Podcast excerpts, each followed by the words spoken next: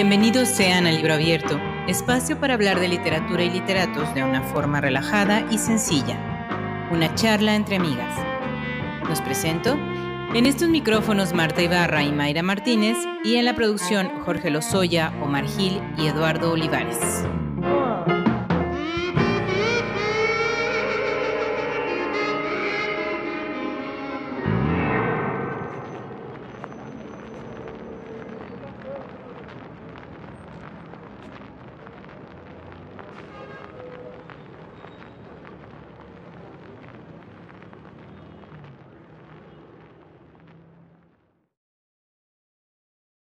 La poesía nos regala momentos de profunda reflexión. Es una de las raíces de la literatura que nos lleva a los lugares recónditos de los sentimientos. En ella podremos encontrar a su escritor y a nosotros mismos. Nuestro invitado de hoy es uno de los grandes exponentes de la poesía latinoamericana, un hombre que enlazó su vida a las letras. Y con este fragmento de Farewell comenzamos. Ya nos encantarán mis ojos en tus ojos, ya no se endulzará junto a ti mi dolor. Pero hacia donde vaya llevaré tu mirada, y hasta donde camine llevarás mi dolor. Fui tuyo, fuiste mía. Tú serás del que te ame, del que corte en tu huerto lo que he sembrado yo. Yo me voy, estoy triste, pero siempre estoy triste. Vengo desde tus brazos, no sé hacia dónde voy. Desde tu corazón me dice adiós un niño, y yo le digo adiós.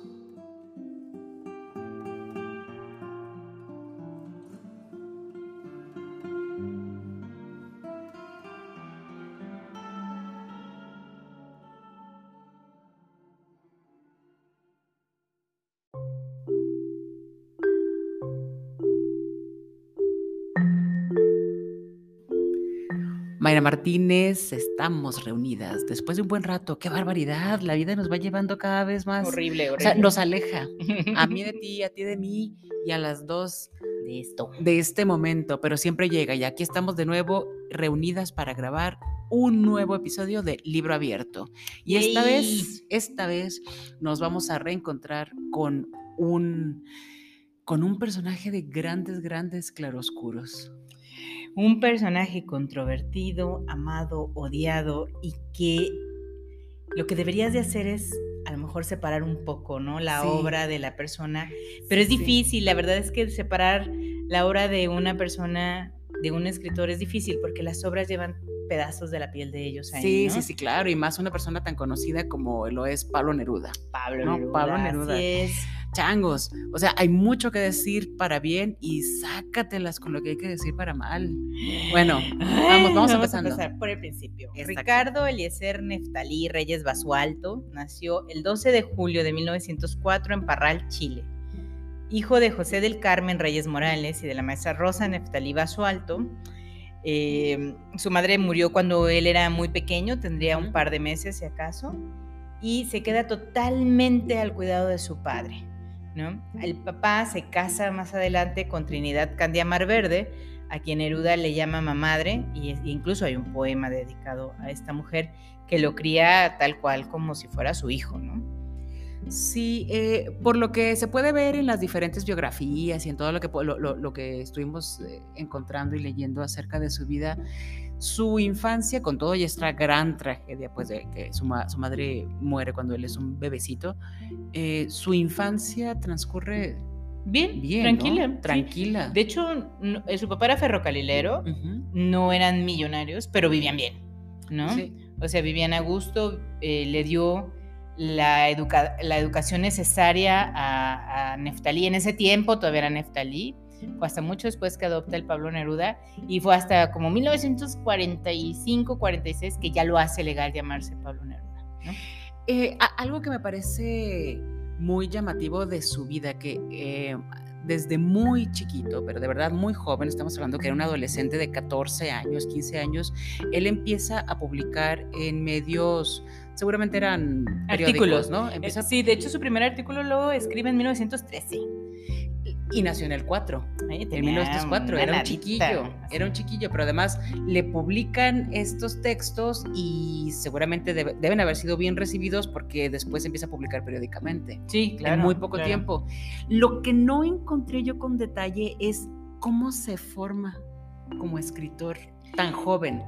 no, él empieza a gustar, o sea, él, él empieza a encontrar en la, de hecho en la escuela, o sea, tal cual en la escuela es lo que yo encontré, tal cual en la escuela, y en 1919, muy jovencito también, conoce a Gabriela Mistral. Claro. Y entonces Gabriela Mistral le dice, ¿sabes qué? Ve algo en él y le dice, aquí está toda la literatura rusa. Ajá. Léela y crece, niño, ¿no? Sí, o sea, estamos hablando del inicio de la segunda década del siglo, del siglo del siglo XX, eh, se encuentran estos dos personajes, porque la Gabriela en ese momento era maestra. Era maestra, era la maestra del Liceo de Mujeres, como lo dijimos. Eh, pero eh, conoce, porque en ese tiempo Neruda estaba en el Liceo de Hombres, entonces se conocen, empiezan a platicar, como les comento, Gabriela ve algo en, en Neruda y empieza a decirle, oye, de aquí, de acá, lo empieza a llevar hacia la literatura, le empieza a descubrir cosas nuevas. Sí, que si, lo, si no se nos olvida lo que leímos y lo que hablamos sobre la Gabriela, ella era, o sea, la literatura rusa tuvo mucha influencia en, su, vida, y después también marcó la vida y la obra de, el pensamiento más bien, de, de Pablo Neruda. Y luego ya después de, esta, de esta, eh, este encuentro que cambió la vida de, de Pablo Neruda, él viaja al Instituto Pedagógico de la Universidad de Chile, donde empieza a estudiar pedagogía en el idioma francés. Ajá, claro.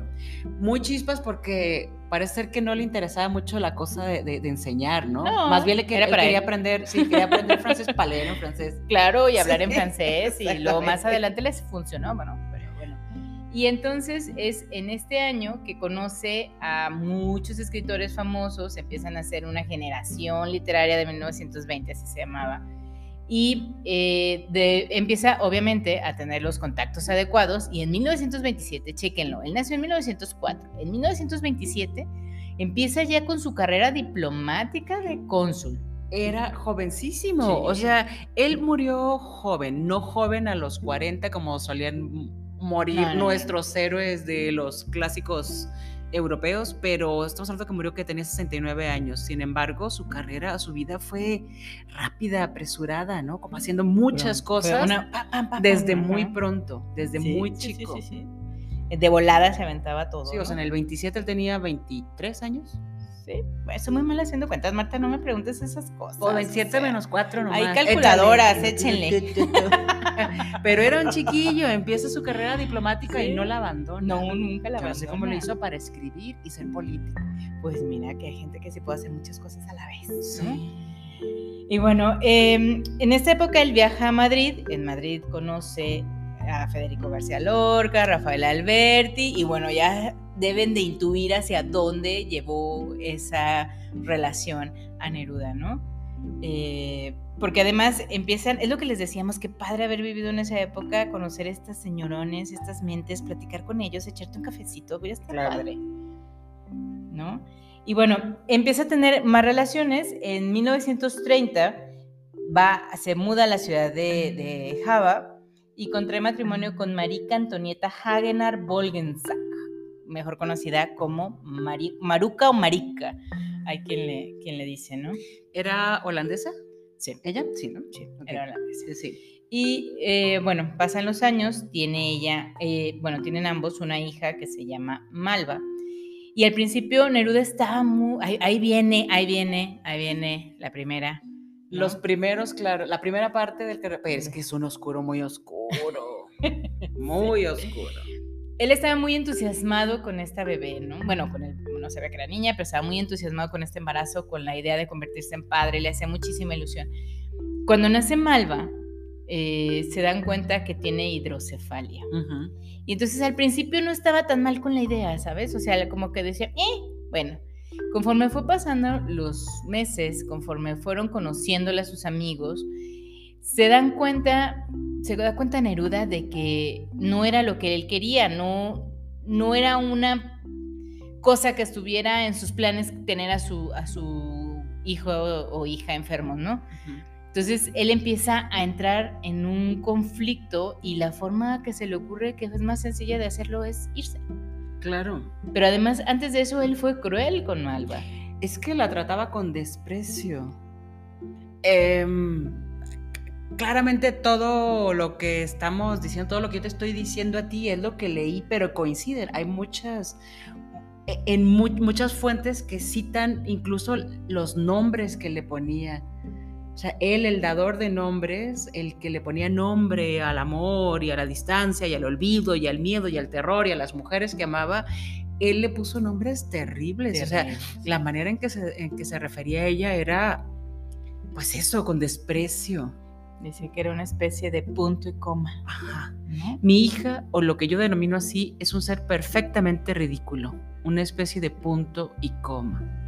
¿Qué tal de grosero? Sí, ahí está, por ahí está la cabeza henchida esa. o sea, sí fue un hijo de su. ay, Marta, ay, Marta. Fue malo. Fue malo. Fue malo, malo. Fue un hijo de su malo, sí. Sí. Y las abandona finalmente cuando Malva tiene dos años, ¿no? Decide irse y se va a Madrid. Pero no solamente es que se va y las abandona, sino que de verdad, en plena Segunda Guerra Mundial, las deja en Europa. Claro las deja en Europa, las sin deja dinero y sin, sin un nada. peso, sin apoyo de ningún tipo, o sea, emocional claramente ni en ese momento ni antes lo tenía, pero sin ningún apoyo financiero y además, este, pues en una Europa convulsionada y aterrorizada por la, por, por, por la guerra y por la persecución de los nazis contra todos los que se les pegaba la gana, ¿no? Claro, con quien le veía feo en la calle, ¿no? Exactamente. Entonces los, las abandona totalmente. La situación de vida Sí. de, de- de su esposa, porque seguían siendo esposos, seguían estando casados, era tan triste, tan terrible económicamente que no pudo hacerse cargo de la niña. La tuvo, le tuvo que buscar quién se hiciera cargo de ellos. Y ella termina en Holanda. Ujú. Y es en Holanda donde a los nueve años Malva muere. Sí, sí, sí. Pudo verla muy pocas veces porque ni siquiera estaba, vivía en la misma ciudad de la familia que la cuidaba. Claro. y podía irla, tenía que tomar un tren, viajar un buen cacho, un buen tiempo para irla a visitar y era dinero que no tenía, así que pudo verla, a partir de que ella la entregó para que la cuidaran, la pudo ver un poquitas veces. Y Pablo Neruda cero veces después de que se fue. Porque claro que él se andaba dando la gran vida de Sí. señor en Madrid y ahí conoce a la que sería su segundo amor, que se llamaba Delia del Carril, le decían alias la hormiguita. Y eh, él, él decide eh, separar, obviamente se separa de Maruca, ¿no? Y entonces dice, ah, pues me voy a divorciar y me voy a casar con Delia. Él intentó hacer esta maniobra en México. El asunto es que el gobierno de Chile le dice que nanay, no se puede divorciar de Marica y entonces to- no se puede casar con Delia porque ellos no reconocen el divorcio que él quiere hacer a larga distancia. O sea, obviamente, ¿verdad? Nomás él se quería divorciar. Y entonces le dicen, no, no, no, no, a ver, esto no va a suceder, este, véngase para acá y pues ella seguirá siendo la no esposa. Pero fíjate, estamos hablando de que a finales de los 30, principios de los 40, cuando pasó todo, esto. Mm, eh, él, mientras siguió viviendo en España, eh, pues le tocó vivir también el inicio de la de esta guerra civil española, que fue Sí. terrible, fue tremenda, ¿no? Y claro que le llegó a su corazoncito ver tanta injusticia, ver tantos muertos, tantos desplazados, como diplomático que era, encabezó algunas de las misiones para... Ah, sí, claro, para gente. rescatar gente, para llevarlos su a Chile. hija. pa- Y su hija, pues gracias, ahí en, en, en- en Holanda Claro, sola. Y su hija, mamá. incluso le avisan que muere y él, "Cu- cu- cu- yo solo era Dios, bye. Ajá, sí, lo sé. Le valió totalmente. Santo Dios. Miren, debo de confesarles que yo a Pablo Neruda toda la preparatoria lo amé, lo adoré, me aprendí sus poemas de memoria. Ya que investigas un poco más, no es que lo deje de amar, su obra me parece a mí bellísima.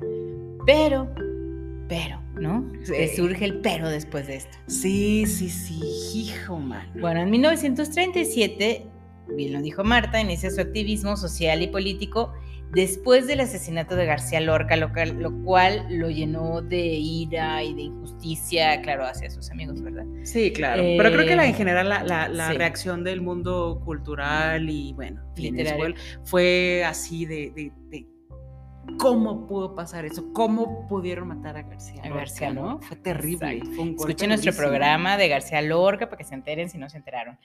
Y también en este periodo conoce a Octavio Paz. todo se hila, todo se hila. Claro, porque Octavio Paz, cuando, que en ese momento andaba por allá dando el rol, también con su entonces esposa Elena, Elena Garro, Garro, les tocó el inicio de la, de la, la Guerra Civil. Todos se conocen, se hacen muy amiguitos y todo. Tienen en un evento grande unas diferencias ideológicas bastante severas y se enojan, se sacan la lengua, en ya no somos amigos. Pero se enojan, a ver, yo, le, yo leí en un par de artículos que se enojan al grado de que casi se agarran a trancazos. Sí, sí, sí, sí. Pues, ¿qué pasó? Pues es que nadie supo bien exactamente. o Ah, sea, fue Mayra, como- si no lo sabes tú, ¿quién lo va a saber? Pues anduve investigando el chisme, pero creo que fue un tema ideológico, político, o sea, de ya no estoy de acuerdo con esto, ah, pues a mí no me parece tan malo, y entonces, ¿cómo que no te parece tan malo? bueno, él era rojo, rojo. Sí, sí, sí, sí, sí. Y Octavia Paz era... Era hacia donde le pintaba el guarache, ¿no? Exactamente. Bueno, pues ah, entonces ahí estuvo el pleito, así fue. Casi se me arrancan las pelucas uno al otro. Mira, pues. ah. Pero bueno, para tu tranquilidad, 20 años después en Londres se reencuentran en, una, en un evento literario y, y se contentan. Claro, se vuelven a ser amigos. Los dos despedazando vidas ajenas, ¿verdad? Rescatando el mundo, pero acabando Pero con las vidas sí, de claro, sus claro. de su, de, de su gente cercana. Les valía el cacahuate. Pero bueno, salvaban al mundo. Fue durante este periodo eh, que él, junto con otros escritores, sobre todo con César Vallejo, forman el Grupo Hispanoamericano de Ayuda Española. Lo suyo, lo suyo eran los nombres grandes para todo, Ay, sí. ¿no? Eh, que estaba a favor de, de una república española.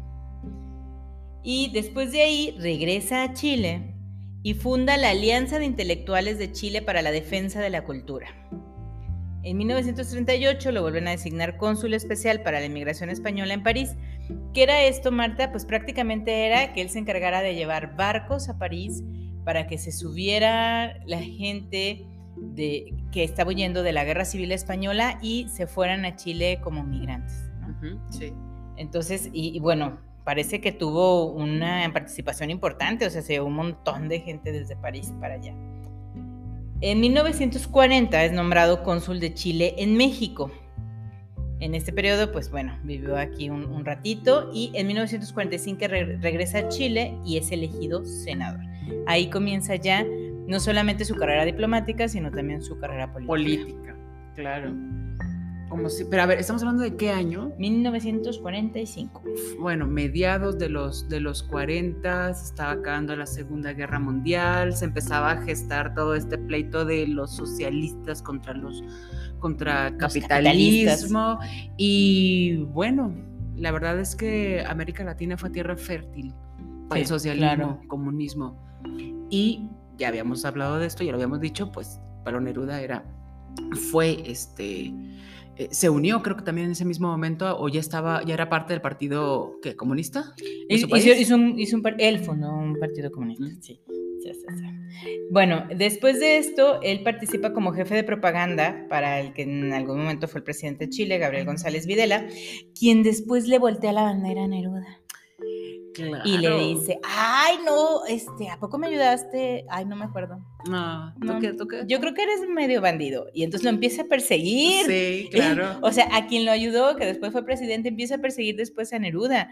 Y entonces lo quiere encarcelar y bueno. Sí, claro, y también el Neruda que le avienta, cada que tiene chance y que tiene micrófono, le aventaba sus netas del planeta, ¿no? Claro, sí, no. Vente patria y Mira, ve- o sea, lo suyo era acabar con las amistades bonitas. más o menos. y con su vida. o sea. el Neruda siendo amigos ya llegó a ser amigo. de- Eh, o- ojo, ¿eh? En este, todo este momento, Delia del Carril sigue con él. Sí, que es la segunda. la segunda La segunda mujer. mujer. Son de mujeres, no esposa. Este, y bueno, Y se casan, por cierto. no, con Delia nunca. Nunca logra casarse, Jamás, jamás. Él juraba que ya, ya, chin, chin, chin, fírmale aquí, mm, ya nos casamos, pero pura madre. nunca se casó. Sí. Ok. Después lo empieza a, a seguir y entonces él empieza a andar a salto de mata tal cual, o sea, andaba de un lado a otro, de un lado a otro, y durante este periodo escribe Canto General. Para mí es uno de los libros de poesía más bonitos que he leído. Sí. La forma en la que retrata América por medio de aves y, árboles y ríos y montañas es súper bonito. Eh, bueno, y, y más poemas obviamente que hay ahí, ¿no? Y luego, en 1949, escribe un artículo que se, de por sí me andan siguiendo, ahí va el último clavo al ataúd, ¿no? Y eso lo hace que ya rompa totalmente el presidente su paciencia y le diga, vamos por este señor. Entonces él, pues se refugia allá en un pueblito y alguien llega y le dice, vámonos señor Neruda, que está el caballo, ¿no? Y se va a caballo, la cordillera de los Andes, llega a Argentina, de Argentina sale a París y ahí lo recibe, ¿quién crees? Oye, por cierto, cuando anda en, esa huida ya casi se ahoga todo. O sea, si no estuvo padre ni estuvo chistoso, cruzando un río casi se nos ahoga el palo Neruda. Ay, a lo mejor es lo que le tocaba antes. Perdón. No, no, le tocaba, Y bueno, lo recibe nada más y nada menos que Pablo Picasso. No lo había conocido estando con. Sí, sí, en su época de. Pues sí, por eso lo recibe. Por eso lo recibe. Le dice a Miguis, vente para acá, vente para París. Ese momento suyo, bueno, justo antes de que estallara la guerra civil, qué cosa tan bonita, ¿no? Toda la gente que coincidió en ese momento en un mismo lugar, pues en, en, en, donde fue, en Madrid. En Madrid, sí. Deberíamos de tener una máquina del tiempo, así no más rápido, ¿eh? no quedarnos, porque luego ya... No, nomás para ver poquito, ¿eh? nomás para ver, y si se puede, nomás agarrar para uno que otro. Y luego, bueno, durante esta época, Pablo Neruda pues se le olvida que su mujer se había quedado en Argentina, Adelia, eh, y dice, ay, bueno, estoy solo. Sí, porque ella se queda y, eh, o sea, al final de cuentas lo perseguían a él. Claro, no a Entonces ella se queda y, y, él tan rápido que se le Pues es que el viaje a París era largo en barco, Marta, o sea, hay que entenderlo. Sí, sí alcanzaron a pasar unos días, está bien pues. Y conoce en París, en el círculo social de Pablo Neruda, digo, de Pablo Picasso, conoce a Matilde Urrutia, la que se convertiría en la tercera mujer conocida, ¿no? Eh, después, en 1952, le escriben una carta diciéndole, ay, ¿sabe qué? Está bien, pues ya desestimamos los cargos, no hay problema, véngase para acá. Y se regresa a, Chile con Matilde. Ajá, sí. Y llega y le dice a Delia, ay, ¿qué crees? Ya no estamos ya no estamos casados. bueno, casados de broma estaban, pero ya no. Sí, ya no estamos juntos. Entonces sí dijo, ni casados estábamos. Yo, ¿qué? ¿Yo cuándo? La desconoció totalmente. Entonces, eh, ya totalmente, en 1955 la relación con Matilde se, se establece totalmente y eh, en 1965 la Universidad de Oxford le entrega el título de doctor honoris causa. Ojo, Neruda no volvió a tener más hijos después de Malva. No, solo tuvo una hija. Yo no sé si quedó ciscado o simplemente dijo, ay, la verdad es que yo ni quería. Y bueno, en 1966 muere Maruca o Marica, y finalmente, pues es un señor viudo y se casa con Matilde. Claro, entonces sí, ya que, dígame, dígame lo que sea, ahora sí me puedo casar. Pero más que afán, ¿no? Uy, me tengo que casar. Después eso ya no se usa, ya no se usa. No, después de andar del tingo al tango, porque además tiene una fama de que andaba con 20 y andar con 20, ¿a quién le importa? Pero dicen, dicen, dicen que le gustaba andar con chiquitinas, pero chiquitinas así. Muy chiquitinas. Adolescentillas. Te digo que. Y hay otra acusación de él, antes, antes de terminar, Marta, hay otra acusación de él que está en su mismo libro de memorias, ¿no? Ah, ¿qué tal con eso? Este libro que salió publicado justo un año después de su muerte. Él murió en el 73.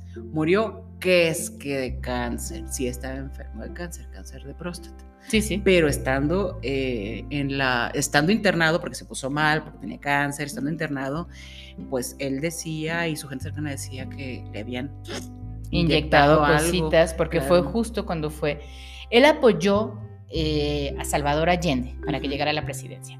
Todos sabemos que Pinochet eh, pues derroca a Salvador Allende y es en este inter que él enferma y entonces parece ser que él cree o acusa que la gente de Pinochet es quien lo termina envenenando, ¿no? Eh, antes de esto, en 1971 le otorgan el Premio Nobel de Literatura y se fue con la Matilde tú a la entrega. A la entrega, pues sí. No, pues sí. Entonces, bueno, lo que decíamos del libro, que, que, lo publican después de su muerte, él fallece el 23 de septiembre, y además, Marta, una cosa curiosa, su funeral pues fue muy desangelado. Obviamente Pinochet estaba en el, poder. Claro. Y entonces...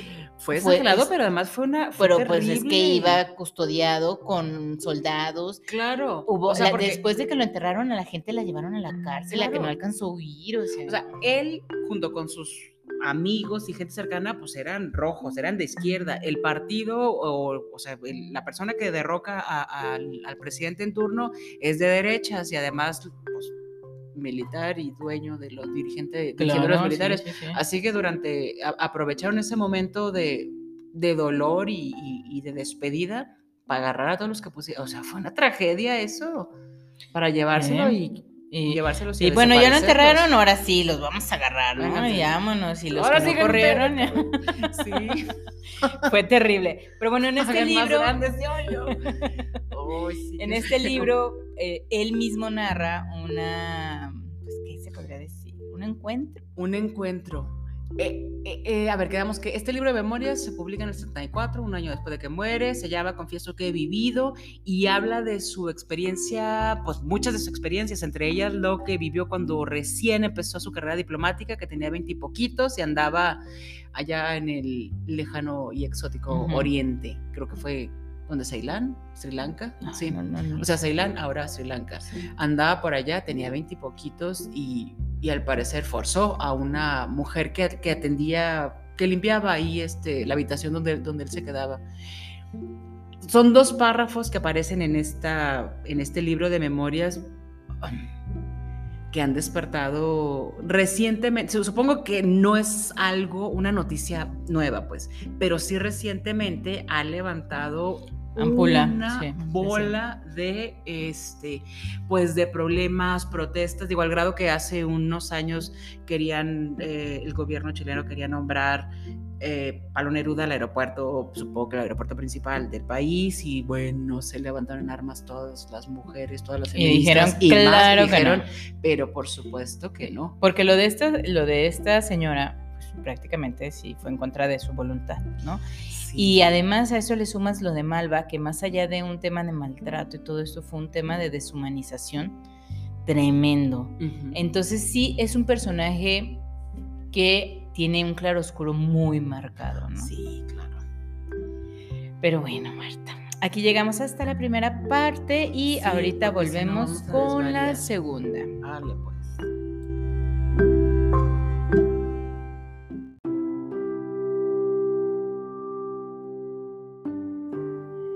Marta, regresamos a esta segunda parte donde hablaremos de la obra que a mí sí me sigue gustando, dispensen, dispensen, pero me gusta mucho. Bueno, el estilo de Pablo Neruda eh, es un estilo, desde mi punto de vista, es muy limpia su poesía, o sea, no tiene tantos escondrijos y a la vez sí en apariencia, ¿no? Entonces creo que la puedes leer de dos formas diferentes.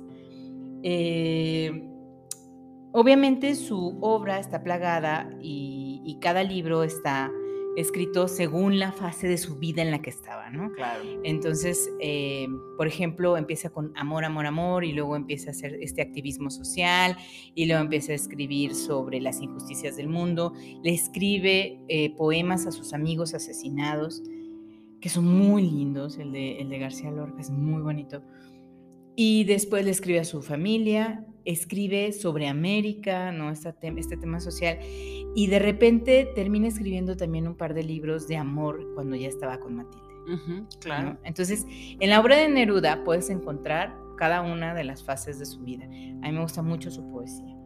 Em, el poeta pues utiliza muchas metáforas, comparativas, em, hay cosas que las dice claramente, pero a la vez no las dice. Entonces, es, a mí me gusta mucho, honestamente, me sigue gustando mucho. Eh, y, lo que más me agrada de él es esta claridad al escribir. Además, son breves. Fíjate, em, yo nunca he sido cercana a la obra de, de, Pablo, de Pablo Neruda. Este, y ahorita, pues yo creo que no voy a hacerlo. estar leyendo tanto de él. Pero bueno, o sea, voy a tratar de hacer lo que, lo que sugiere Isabel Allende, hay que separar la obra del autor. Como decía la Mayra, como dices Mayra, ¿qué tan posible es eso? Sepa la ola, pero vamos a decir, o sea, pues no cabe duda que oh, talento, disciplina, este, o sea, yo, yo me sorprende mucho cómo podía ser, cómo fue tan productivo como escritor, llevando además eh, llevando a cuestas esa responsabilidad en su lucha social, la política, la diplomacia, todo esto que hizo, o sea, lo hizo todo al mismo tiempo. Y, al parecer lo hizo bien, ¿no? o sea, fue, fue bueno en su, en su chamba. Entonces vamos a decir que él como profesionista, digamos que Palomita. Pablo, Neruda Palomita, Neftalí. Ajá, palomita, palomita, él como creativo, como profesionista. Y bueno, lo que decíamos, escribió un artículo que se llamaba Entusiasmo y Perseverancia, donde decía que todos los pueblos y las, y las democracias, digamos, con un poquito de entusiasmo y perseverancia llegaremos lejos, nada más, ¿no? Bueno, tenía 13 años. Mi corazón, está bien, está bien. Y yo creo que él tuvo mucho de esas dos cosas, ¿no te parece? Sí, claro. Mucho entusiasmo, mucha perseverancia, claro que sí. En 1920 eh, termina un poemita que se llama La canción de la fiesta. Poema con el que gana el primer puesto de los Juegos Florales de la Fiesta de la Primavera. Si escuchan el programa de Gabriela Mistral, se darán cuenta que Gabriela Mistral ganó ese mismo concurso con sus primeros poemas. Cuando era una chiquilla. bueno, estaba muy joven. O pues, sea, wow, ¿no? Las semejanzas entre los dos son impresionantes. Y eh, bueno, después en 1923 escribe Crepusculario, que es una de sus obras más famosas, una de sus recopilaciones de libros más famosas. Y en 1924 viene lo que para mí es la, el libro más famoso, o mm, digamos, más que sería Marta. Pues sí, más famoso, ¿no? El, el, que más gente lee. El de 20 poemas de amor y una canción desesperada. Y el poema 15 de Me gusta cuando callas, porque estás como ausente. A gusto. Bueno, pero déjame decirte que en la actualidad todo, o sea, ya está, está bien cuestionado el palo Neruda. Oh, porque así como leí, eh, eh, me encontré, fíjate, dos. Eh, dos artículos que son del año pasado. Uno de marzo, durante, para celebrar el Día de la Poesía, escrito por Elvira Sastre, este, que es una gran escritora española, ¿no? Eh, crítica literaria y demás. Y, el segundo, un mes, escrito un mes después. Mientras que en el Día de la Poesía, el de marzo, el que escribió la, Elvira Sastre, escribe... Em, rescata, o bueno, es que está escribiendo el prólogo de, de una nueva edición del libro de 100, 100 sonetos de amores. No. ¿El de, Pablo Neruda? Ajá. No, es 20 poemas de amor y una canción desesperada. No, no, no, este. Ah, no, no, no. 100, sonetos, de, amor. O sea, ella, ella e, ese, el año pasado eh, ese, se reeditó ese libro, en España supongo, y ella escribe el prólogo y habla de la maravilla, de la belleza, de la simplicidad. De, o sea, cuando en la literatura dicen que algo es sencillo, que algo es muy sencillo de entender, muy, sencillo de, absorber y de leer, es porque hay un trabajo al detrás. O sea, no existe tal cosa como que, ay, mira, me salió. Ah, no, no, no, no, no. Me senté y pum, ahí estaba, ¿no? o sea, hay un gran, gran trabajo y un gran conocimiento del idioma, del lenguaje, claro, de porque cómo utilizarlo. Cuando es fácil de leer. Y una gran capacidad de comunicar. Claro. Sí, cuando algo es fácil de leer es porque lo puede leer cualquier persona y entiende. Ajá, ajá, Y eso que dice Elvira Sastre sobre esta facilidad, porque no sé de qué otra manera describirlo, yo no soy una experta como él lo fue en el, en el uso del idioma, eh, eso lo dice mucha gente. En muchos artículos que leí acerca de la obra de Pablo Neruda hablan de esto, de cómo él tenía esta capacidad de comunicar emociones, sentimientos y, o sea, a lo mejor ya tan visitados, o sea, espacios tan visitados como el amor, el enamoramiento, el desamor, el despecho, bla, bla. Tenía una facilidad de hablar de todo eso, pero siempre de una manera diferente, y fácil, fácil de, de, entender para que no leyera, ¿no?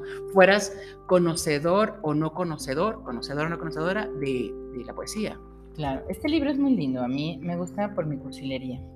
Y el poema 17 es muy bonito Déjenme leerles un pequeño parrafillo. Ahí voy, ahí voy, Marta, espera. No te preocupes, no te preocupes. Es que lo que te iba a comentar hace un ratito en lo que encuentras el renglón que andas buscando, es que así como Elvira Lindo hablaba de la maravilla, pero sí se centra mucho en que la obra es maravillosa, es preciosa, eh, eh, no envejece, es rica, etcétera, etcétera. Este, bueno, es de la mente de un premio Nobel, a final de cuentas, ¿no? Eso no se le puede negar. Por otro lado, un mes después, en la misma Babelia, hay otro artículo que dice, es que parte de la obra de Pablo Neruda ya, ya caducó, porque habla de las mujeres como una cosa que tiene que estar ahí. Ay, no sé. Sí, es que el poema 15 se puede interpretar así. Pero bueno, no es el 17, perdón, es el 20. Imagínate que llega alguien y te dice, puedo escribir los versos más tristes esta noche. Yo la quise y a veces ella también me quiso. En las noches como esta la tuve entre mis brazos, la besé tantas veces bajo el cielo infinito. Ella me quiso, a veces yo también la quería, ¿cómo no haber amado sus grandes ojos fijos? ¡Ay! Chiquita. Ah, chequetín, chequetín. pues sí, pues sí, sí, decía cosas bien buenas. Sí, sí. y, regresando a, lo de, al libro de 100 sonetos de amor, es un libro que dibuja, que expresa, manifiesta todo el amor que él sentía por su tercera, bueno, segunda esposa, tercera mujer. Sí, y también los versos del capitán. Entonces, digo, y es un libro hermoso, definitivamente. Ah, o sea, hay frases preciosas, imágenes extraordinarias, eso no se le puede negar. Pero, híjole, yo ya lo leí bien contaminada con mi mente. Bien, bien emperrada, en pocas palabras. Dijiste, maldito desgraciado, ¿cómo pudo ser posible que hiciera tanta cosa fea? Las versos del capitán también hay un montón de poemas hacia, hacia Matilde. Este libro lo escribe de forma anónima, porque es justo cuando él estaba en el exilio, ¿no? Y tiene poemas muy lindos también hacia, hacia Matilde. Sí. No te contamines, Marta. Lee Sí, sí, El de, el de Residencia en la Tierra es un libro donde él conjuga la metafísica incluso, o sea, sí es un hombre que sabía obviamente, ¿no? Lo que estaba haciendo y que escribía y que todo. Y bueno, en 1952, eh, bueno, en 1937, justo en este momento social que estaba viviendo España, escribe España en el corazón. Claro, donde habla de toda la tragedia y el terror que está viviendo la gente y que él está atestiguando, o sea, que está viendo. Claro, sí, sí, no. Entonces ahí están todos estos poemas que generan los, las emociones y los, lo que estaba pasando socialmente en España. En 1954 escribe las, uvas y el viento y odas elementales, que ese sí no lo he leído, ¿para qué te lo voy a negar? Ese sí ya, ya no lo, yo ya no tengo conocimiento de ese. Y en canto general hay un poema que me gusta mucho que se llama Vegetaciones. Dice, a las tierras sin nombres y sin números bajaba el viento desde otros dominios. Traía la lluvia y los celestes y el dios de los altares impregnados devolvía las flores y la vida. En la fertilidad crecía el tiempo. El jacarán elevaba espuma hecha de resplandores transmarinos, la huracaria de lanzas ercidas, de, lanzas erizadas era la magnitud contra la nieve. El primordial árbol caoba, desde su copa, destilaba sangre. ¿No? Esto, o sea, es muy bonito. Luego habla de, aves, de los tucán, de un tucán, de. Entonces es como un viaje a través de América en sus aves, ¿no? en el jade, en los plumajes. En, este, este libro de canto general me parece que tiene unos poemas muy, muy lindos que reflejan mucho lo que él sentía en ese momento. Porque además, este, como volvemos a decirle, este libro se escribe cuando él andaba a salto de caballo, ¿no? que ya se lo iban a cargar. eso lo escribe cuando está huyendo, cuando va a salir apenas de, América y se va a París, ¿no? exactamente. Sí. ¿Ves? Andaba huyendo y tenía esa capacidad de observar y además este y crear en su cabeza, ¿no? O sea, Exactamente. O sea, sí, pues era, era bueno en lo que hacía. O sea, no se le puede negar, o sea, ya sé, ya sé, premio Nobel y qué. Pero, ah, qué difícil. Bueno, hay gente que dice que incluso el premio Nobel de Gabriela Mistral tiene más, em, ¿cómo se podría decir? Como más mérito que el de Pablo Neruda. Este, porque dicen que el de Gabriela Mistral lo logró con sus obras y el de Pablo Neruda, además de sus obras, también se logró con un poquito de, de apoyito.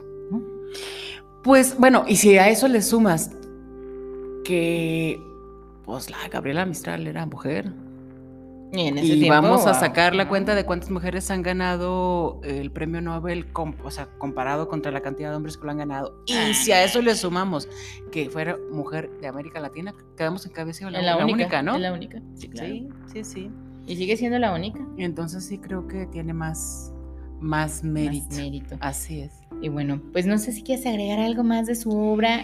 No, fíjate su obra que... sí, tienen que leer. No, claro, o sea, es, es, es hermosa, es, es, este... Hay, hay cosas, pues, que no quiero decir bonitas, porque bonita es una palabra demasiado chiquita para describir una, la obra literaria, Pero, mira, antes de empezar, de que nos reuniéramos y que empezáramos a grabar, pensaba ser tan mala onda yo que decir que lo único que quería decir de la obra, de, o sea, lo único que quería leer de acerca o relacionado con Pablo Neruda era el poema que Federico García Lorca escribió para su hija. Eso es lo único que quería leer de él, que es un poema bellísimo. bellísimo. Pues échatelo, Marta, a ver, a ver. Pues es que ya. Para no quitarte tus ganas de, hablar. No, pues ya no, porque cerré la página. Chale, la página, pero es un poema súper bonito y me parece, o sea, con razón todo el mundo quería tanto al, al, a Lorca, ¿eh? O sea, él tuvo las palabras de amor y de asombro eh, para una niña que no tuvo nada de su padre, pues. No, y que su madre estuvo muy castigada. Sí, sí, sí, sí. Es súper lindo. Mira, además, mira, ya lo, encontró la, lo encontraste, Mayra. Bien hábil y bien rápida, junto con una foto de ella. Tan linda. Además, igualita a su papá. No, eh, no, está linda. Él era feo. Bueno, era guapo de joven. En fin. Dice, Malva Marina. ¿Quién pudiera verte del fin de amor sobre las viejas olas, cuando el vals de tu América destila veneno y sangre de mortal paloma? ¿Quién pudiera quebrar los pies oscuros de la noche que ladra por las rocas y detener al aire inmenso y triste que lleva dalias y devuelve sombras? El elefante blanco está pensando si te dará una espada o una rosa. Java, llamas de acero y mano verde, el mar de Chile, valses y coronas. Niña, niñita de Madrid, malva marina, no quiero darte flor ni, ni, caracola, ramo de sal y amor, celeste lumbre, pongo pensando en ti sobre tu boca. O sea, qué bonito. Antes, antes que su padre, el García Lorca, le escribe esas palabras tan hermosas. Ay, sí. Pero bueno, en fin, así es la vida. Ya lo sé, así, así fue, diría Juan Gabriel. con subidas y bajadas. Pero bueno. Este, nos despedimos en este momento de este bonito programa. Eh, ya viene la FIL para nosotros, son fechas un poco complicadas, pero sí grabaremos el próximo programa. Parece que está lejos, Mayra, pero no. Pero no, no, no, está muy cerquita, porque además queremos dar, eh, aprovechando que son estas fechas a ver, ¿qué vas a de misticismo. No, no voy a spoilear, no voy a spoilear. Estas fechas de misticismo y todo queremos eh, entrar en este bonito tema de las almas, los espíritus, los muertos vivos. Ah, ah, ah, ah. Y, ay, Mayra, ¿en qué momento vamos a soltar la sopa de lo que vamos a hacer de nuestro nuestra próxima Sigan nuestras redes sociales y ahí se los vamos a decir, ahí se los vamos a decir. ahorita no, ahorita no, porque... Pero ya casi nos vamos de viaje. Ya casi nos vamos de viaje otra vez, libro abierto en la ruta. Vale. Hasta la próxima. Bye.